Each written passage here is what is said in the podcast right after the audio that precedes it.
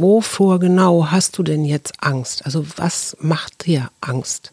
Und dann eben immer wieder zu überprüfen, inwieweit ist das jetzt gerade so?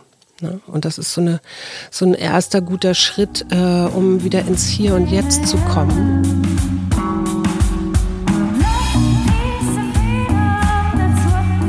Wir. Arbeit, Leben, Liebe. Der Mutmach-Podcast der Berliner Morgenpost. Paul, hast du Angst? Nein, habe ich nicht, Mama. Wir sind ja hier auch der Mutmach-Podcast. Deshalb habe ich keine Angst. Und ich möchte auch gar keine Angst haben, weil ich das Gefühl habe, dass ich damit dieser russischen Aggression und dem, was sie im Westen auslösen soll, in die Hände spiele. Und ich möchte mich da nicht einschüchtern lassen. Ja. Das finde ich ähm, sehr ehrenwert und gleichzeitig registriere ich schon auch, dass es Menschen um mich herum gibt, die besorgt sind, sagen wir mal so. Das muss ja, Angst ist ja jetzt ein wirklich großes Thema, aber die besorgt sind und äh, unsicher. Wie ist das bei dir im Freundeskreis? Ich muss sagen, ich habe jetzt über die letzte Woche und natürlich auch meine Quarantäne Corona-bedingterweise wenig Kontakt tatsächlich mit meinem erweiterten Freundeskreis gehabt, einfach weil so wöchentliche Events wie zum Beispiel die Bandprobe oder so halt weggefallen sind. Und das waren für mich immer ganz, ganz wichtige, auch natürlich Austauschstunden mhm. mit, mit meiner Generation. Mhm. Ich habe viel mit meiner Partnerin geredet. Wir sind beide immer noch so ein bisschen baff und voller Unverständnis, was die Situation angeht. Mhm. Ich will mir auch in keinem Falle anmaßen, das Ganze irgendwie einschätzen zu können, politisch wie auch militärisch. Ich möchte auch die, wie gesagt, meine persönliche Angst oder diesen, diesen Respekt davor nicht Herr über meine derzeitige Lage und meine Gefühle werden lassen. Ich möchte anstattdessen lieber eine Stärke und eine Einigkeit nach außen tragen, die symbolisiert, dass wir als Gemeinschaft einem solchen Angriff auf eine Gesellschaft geeint gegenüberstehen. Wir können uns ja mal anders nähern. Also ich glaube schon, dass Angst ein Thema ist und darüber würde ich gerne mit dir reden. Auch würde ich gerne wissen, wie du generell mit Angst umgehst oder kennst du das gar nicht? Doch, natürlich kenne ich Angst. Da kann ich nur verweisen auf meine, meine Handballerzählungen oder Erfahrungen aus, mhm. aus dem Sport, die jetzt in keinster Art und Weise vergleichbar sind mit dem, was die Leute in der Ukraine gerade durchmachen müssen. Mhm. Ähm, aber natürlich kenne ich Angst. Und mir ist auch über meinen Geschichtsunterricht vor allem klar geworden, welch unglaublich mächtiges Instrument Angst als politische Waffe, als politisches Instrument darstellen kann. Und dahingehend möchte ich mein Vertrauen in die unabhängige Berichterstattung setzen. Und zum Beispiel solche Aktionen, wie ich sie heute in einem News-Update des ZDF mitbekommen habe, dass zum Beispiel im digitalen Space Kommentarspalten russischer Restaurants mit Kommentaren über die tatsächliche Lage in der Ukraine geflutet werden sollen, um der falschen staatlichen Berichterstattung entgegenzuwirken. Und das sind so Faktoren, die mir auf jeden Fall Mut machen und die Angst nehmen, dass ich hoffe einfach, dass das Wort oder die Information in dem Fall stärker ist als die Propaganda, die da vorliegt. Mhm.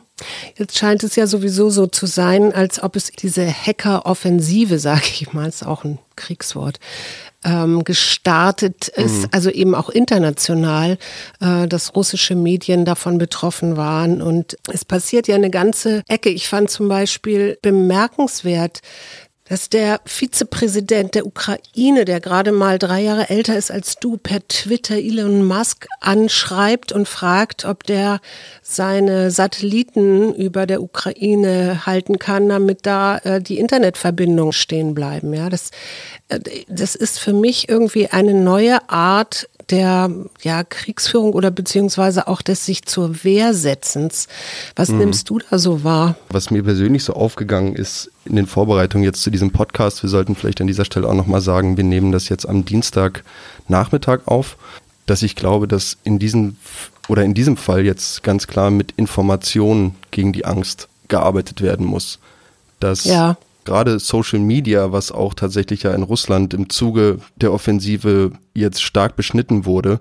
Facebook hat dort den russischen Betreibern oder den russischen Werbetreibenden auf diesen Seiten den Geldhahn zugedreht, was ich auch nur eine, eine richtige und wichtige Konsequenz finde. Dass dort mit richtiger, mit wichtiger, mit ehrlicher und Information von vor Ort gegen die Desinformation und die Angstmache und das Narrativ vorgegangen wird, was äh, laut dieser einen Statistik, die irgendwie seit Anfang dieser Woche kursiert, immer noch drei Viertel der Russen glauben, dass das ja. äh, tatsächlich irgendwie eher ein, eine Verhinderung eines größeren Konfliktes ist, den Russland dort gerade in der Ukraine versucht militärisch irgendwie einzudämmen. Mhm ich hoffe ja immer noch nach wie vor tatsächlich doch auch auf die russische Bevölkerung, beziehungsweise ganz speziell auch auf die russischen Mütter. Damals als Afghanistan, der Afghanistan-Krieg war und es viele äh, verwundete und tote Soldaten gab, da sind auch die Mütter auf die Barrikaden gegangen und ich finde, äh, oder das ist so meine Hoffnung, ja, dass da auch die Frauen aufstehen und sagen, oder unsere, unsere Söhne bluten hier oder verbluten. Und äh, ist das wirklich jetzt nötig? Es gibt ja sogar schon die äh, einige russische Oligarchen, die sagen, wir kämpfen hier gegen Brüder ja, mhm. und Putin aufgefordert haben, aufzuhören mit diesen Kämpfen. Und ich hoffe tatsächlich, dass es da mehr gibt. Ja, auf der einen Seite haben wir, ich glaube, über Tausende hört sich jetzt so hoch an, aber so 4000 ähm, oder weiß ich nicht, Verhaftungen inzwischen in Russland selber von Leuten, die auf die Straße gehen mhm. und dagegen demonstrieren. Und gleichzeitig hoffe ich natürlich, dass diese, dass sich das da doch weiterträgt und dass auch die russische Bevölkerung keine wirkliche Lust auf Tote und Verletzte und Isolation hat. Ja. Also dass diese Sanktionen wirklich jetzt auch nützen in ihrer Härte. Ja, gerade dieser Fakt, dass Menschen auf die Straße gehen und da bin ich ganz schnell bei dem Podcast, den wir hatten über Stärke und Verletzlichkeit mhm. darüber, dass wenn man sich in seiner Verletzlichkeit zeigt, auch eine gewisse Stärke ausüben kann, auch gegenüber der Angstmache. Mhm. Und da finde ich gerade diese unglaublich mutigen Berichte von Zivilisten, die sich russischen Truppen entgegenstellen, die russische Fahrzeuge aufhalten, die auf die Straße gehen, die sich verhaften lassen, finde ich. In der Ukraine meinst du jetzt oder in, in, in, in, in Russland? Moskau, in Moskau, also in, in, in Russland natürlich genauso wie in der Ukraine, wo sich auch Zivilisten mhm. auf die Straße stellen und, und ganz aktiv als unbewaffnete quasi Macht in diesem Krieg dort mit einwirken. Ja. Unter Einsatz des Lebens, dass ne, man, wir haben die Berichte gehört und das sind dann tatsächlich natürlich so Faktoren, die mir auch Angst machen, dass einfach Wohngebiete bombardiert werden oder Raketen im Zentrum von Charkiw einschlagen. Mhm. Weil das definitiv keine militärischen Ziele sind und damit auch so eine gewisse Willkür verbunden ist, die wie, mir wiederum Angst macht. Also wüsste ich um das Kalkül dahinter, wäre das einfacher einzuordnen, vermutlich für mich, als ein Angriffskrieg aus dem, aus dem Blauen heraus. Mhm. Und was mir in dem Zusammenhang halt auch ein bisschen Angst macht, ist die, die Waffentechnik, die zum Einsatz kommt. Es wird irgendwie darüber geredet, dass doch bitte der Luftraum über der Ukraine abgeriegelt werden sollte, damit ein äh, in Anführungszeichen fairer Kampf auf dem Boden stattfinden kann mit dem, was dort vorhanden ist. Es werden gerade unglaubliche Summen locker gemacht, nicht nur für die Bundeswehr hier in Deutschland, sondern auch von der EU in Richtung Ukraine und in Richtung Unterstützung und Waffenlieferung. Und gleichzeitig soll, und das ist ein Bericht von heute, das ist leider nur bisher spekulativ, aber Russland eine sogenannte Vakuumbombe eingesetzt haben, die in ihrer Sprengkraft einer Atombombe wohl ähnelt, aber nicht den gleichen radioaktiven Fallout danach bewirkt, sondern mhm. auf eine andere Art und Weise unglaublichen Schaden und unglaubliche Zerstörung anrichtet. Und das sind für mich so, für mich so Berichte, wo ich dann, also da rutscht mir dann schon auf jeden Fall mal das Herz in die Hose. Ja, ja, auf jeden Fall. Und Menschen, die jetzt vielleicht in Angst sind. Du bist vielleicht auch nicht so prädestiniert dafür, aber natürlich gibt es ähm, Menschen, die da sehr sensibel sind oder eben sogar auch äh, Angststörungen haben schon ne? und womöglich da nochmal äh, mehr hinein, ich, sage jetzt mal getrieben werden, das ist vielleicht das falsche Wort, aber dadurch nochmal sensibler jetzt auch auf diese Meldungen reagieren. Ich glaube, das Wichtige daran ist, ist die Angst einzufangen und zu sagen, wovor habe ich denn eigentlich genau Angst? Ne? Mhm. Vielleicht für alle die, die jetzt nicht unmittelbar betroffen sind im Sinne von, wir sind nicht in der Ukraine und wir sind nicht in der Ost- oder im Norden der Ukraine, zu sagen, wir sind erstmal nicht im Krieg. Ja. Mhm. Und man kann sagen, okay, eine Tagesreise ist vielleicht nicht weit weg, aber er ist weg. Also er ist nicht in Deutschland. Mhm. Ja, und äh, die Angst ist meistens bei solchen Sachen sehr diffus. Das heißt, wir haben entweder Erfahrungen in der Vergangenheit gemacht, die dazu führen, dass wir Ängste verspüren. Also da würde ich jetzt vielleicht unsere Generation und auch deine nicht so dazu zählen, weil wir beide in Generationen aufgewachsen sind, wo es keinen Krieg mehr gab in Deutschland auf deutschem Boden. Aber die, das könnte ich jetzt zu, von meinen Eltern äh, oder deinen Großeltern könnte man sagen, okay, dass wenn, wenn es da zu einer meinetwegen Retraumatisierung kommt aus bestimmten Erfahrungen oder so, ist das nachvollziehbar. Häufiger sind es gar nicht so die, die Alten, die selber ihre Erfahrungen gemacht haben. Mhm. Ähm, äh, die dann so in Angst und Panik kommen. Und was ist das, was da so eine Rolle spielt, ist dieses Katastrophendenken. Und das Katastrophendenken ist immer auf die Zukunft gerichtet. Ja, ich habe Angst vor so einer diffusen Bildgefühlen, also ich sage Bild absichtlich, weil da eben so Bilder entstehen häufig, die man vielleicht in Filmen gesehen hat, die man im mhm. Fernsehen gesehen hat, äh, mhm. aufgrund anderer Kriegsschauspiele Schauplätze in der Welt. Und daraus äh, wird dann so eine Geschichte erzählt oder so ein Narrativ entsteht da. Das hat aber nichts mit der Realität zu tun. Und das ist genau der Punkt, wo man Angst dann eindämmen kann, indem man sich nämlich fragen kann, wie wahr ist das jetzt gerade in diesem Moment? Mhm. Ja, also wie wahr ist Krieg hier in diesem Moment in Berlin? Und ich weiß nicht, also ich, da ist die Antwort eigentlich relativ klar. Und was, glaube ich, gut ist in solchen Momenten, auch wenn man Kinder hat, weil Kinder ja auch Angst dann kriegen, wenn sie so Erwachsenen zuhören oder die Tagesschau mitgucken oder so, da wirklich ins Gespräch zu kommen und zu sagen, wovor genau hast du denn jetzt Angst? Also was macht dir Angst? Und dann eben immer wieder zu überprüfen, inwieweit ist das jetzt gerade so? Ne? Mhm. Und das ist so, eine, so ein erster guter Schritt, um wieder ins Hier und Jetzt zu kommen. Genauso wie natürlich, das habe ich schon sehr oft, glaube ich, erzählt, aber es ist einfach so wirksam, sich auf seine Füße zu konzentrieren. Also da, wo, wo man gerade steht oder sitzt, mhm. auf die mhm. Füße mhm. zu konzentrieren und dann tief in den Bauch zu atmen. Und dann ist man meistens auch nicht mehr in diesem Panikzustand oder Herzklopfen oder zugeschnürten Hals oder wie sich auch immer die Angst äußert.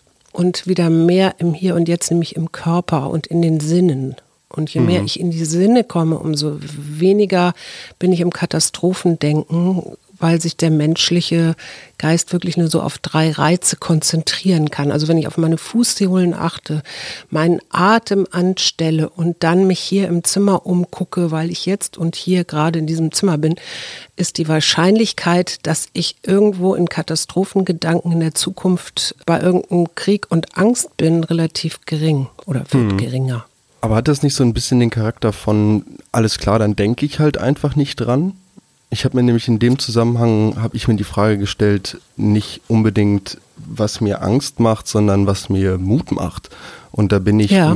für mich selbst auf eine ganz ähnliche Antwort gestoßen, wie du sie gerade gegeben hast. Und zwar für mich ist es die Aktion und nicht die Projektion. Also ja. das ganz aktive etwas tun, und das ist dann für mich das hier im Hier und Jetzt sein, ist mächtiger und stärker in dem Moment als die Projektion einer fiktiven Angst, die ich vielleicht in meinem Fall entwickelt habe, weil ich halt aus den Nachrichten Kriegsbilder kenne oder weil ich mir jetzt auch gerade ganz aktuell einfach nur die Berichterstattung zu dem Krieg in der Ukraine ja. angucke. Na, man könnte auch sagen Überidentifizierung. Ja. Okay. Und äh, das Überidentifizieren kann man ja auch äh, als solches verstehen, dass ich mich da rein denke. Das ist ja auf der einen Seite eine schöne menschliche Eigenart. Ich will jetzt nicht von Empathie sprechen, aber so mitzugehen, in Bilder reinzugehen, ja, so ein Gefühl zu bekommen, wie ist das gerade? Das ist manchmal in Filmen ganz wunderbar, wenn man da irgendwie mitreitet mit Winnetou oder so. Mhm. Und, und kann aber eben auch im, im negativen Sinne dann zu so einer Über Identifikation mit Kriegsbildern, mit Elend, äh, mit Gewalt führen. Und ich glaube, die, die Frage, die jetzt viel dringender ist, ist, wie kommt man denn, und hoffentlich dauert dieser Krieg nicht mehr ewig an, wie kommt man denn wieder in den Frieden?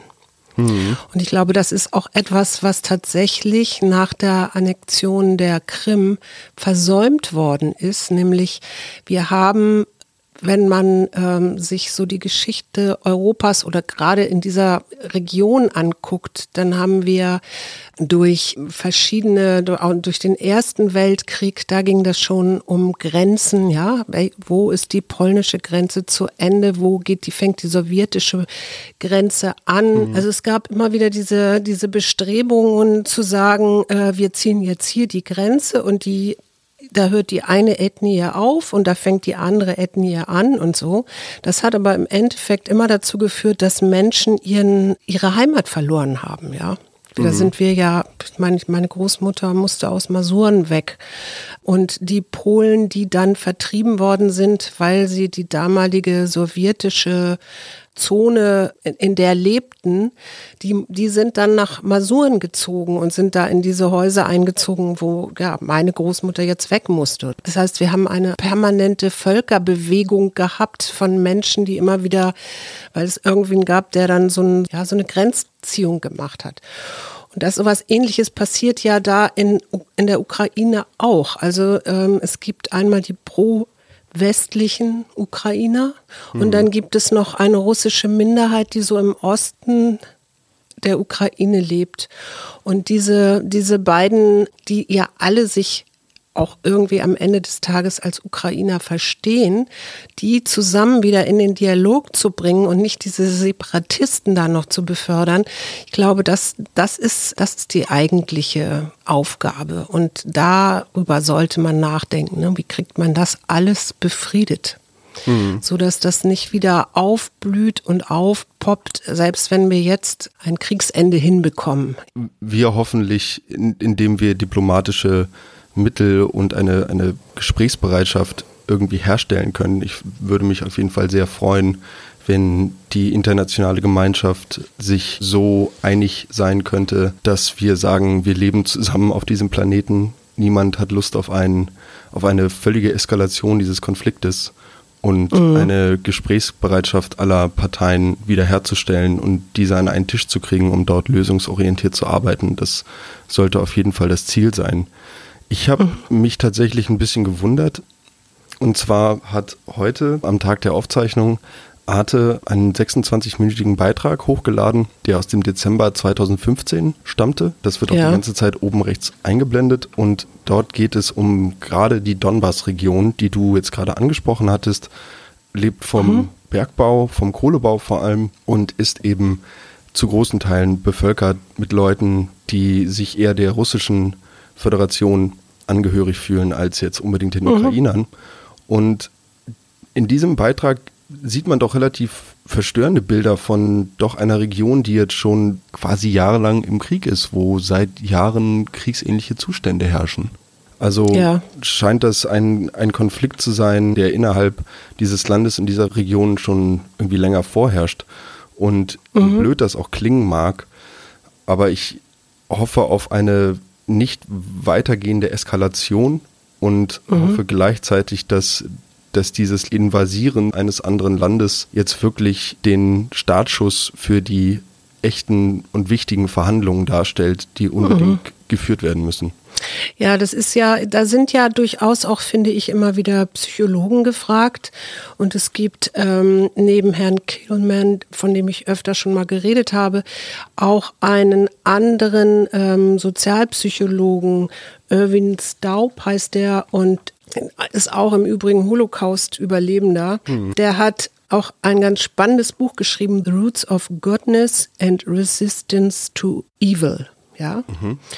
Und äh, der sagt, Gewalt entwickelt sich eben in kleinen Schritten. Und um wieder in so eine Verhandlungsposition zu kommen oder in einen Versöhnungsprozess. Am Ende des Tages muss es ja äh, nach so einem Krieg um Heilung und Versöhnung gehen, ja. Kommst du nur in die Versöhnung, wenn du eine neue Haltung gegenüber deinen früheren Feinden herstellen kannst, ja. Und mhm, wenn die mhm. Vergangenheit eben nicht mehr dazu führt, dass sie die Gegenwart bestimmt, ja. Mhm. Und er hat das unter anderem in Ruanda bei den Tutsi- und Hutu-Rebellen vorgeführt, wie das funktionieren kann.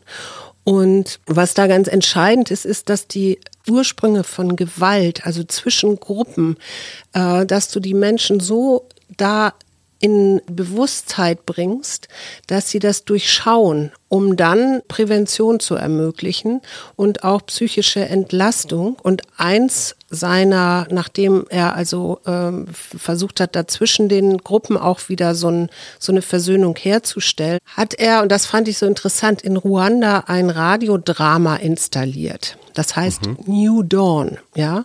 Und in diesem Radiodrama, das ist immer so eine halbe Stunde und wird so zweimal in der Woche ausgestrahlt, geht es um zwei verfeindete Dörfer. Mhm.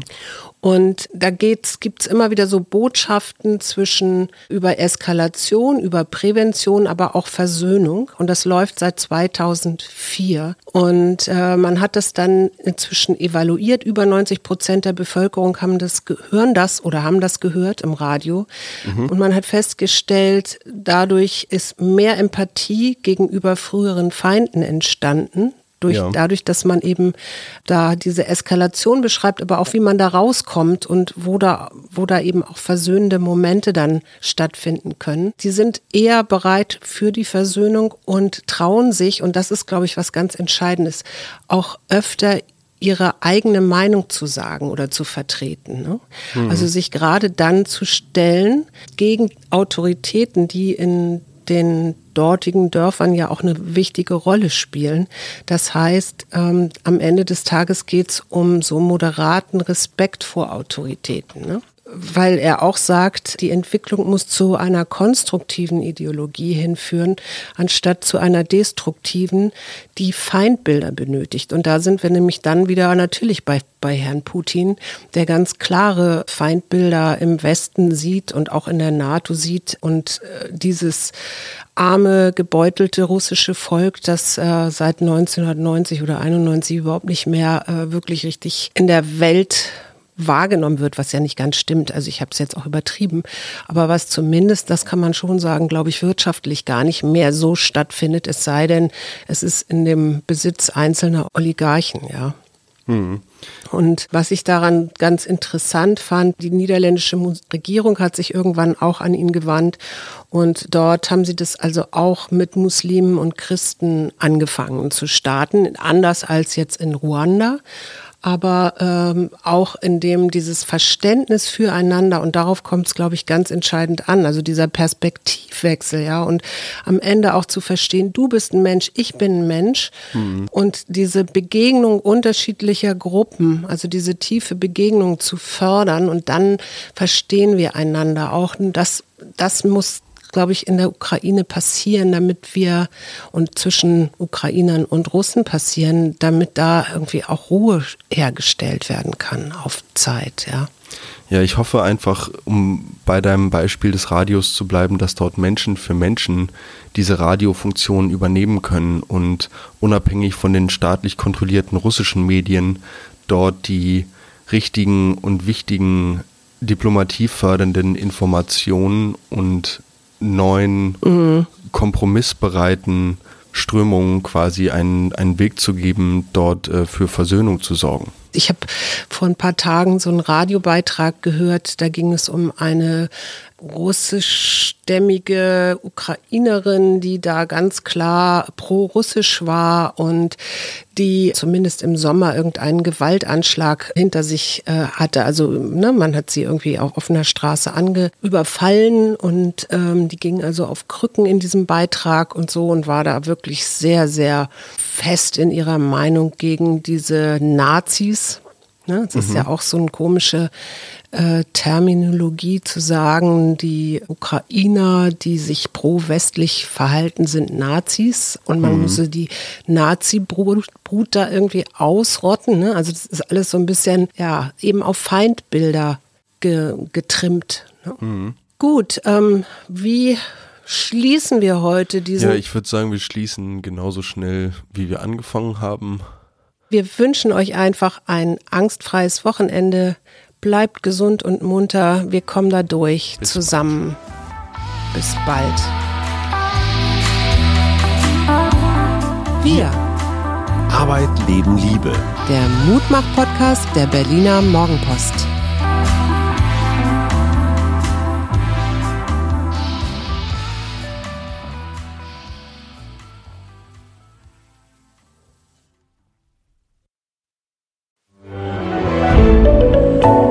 Podcast von Funke.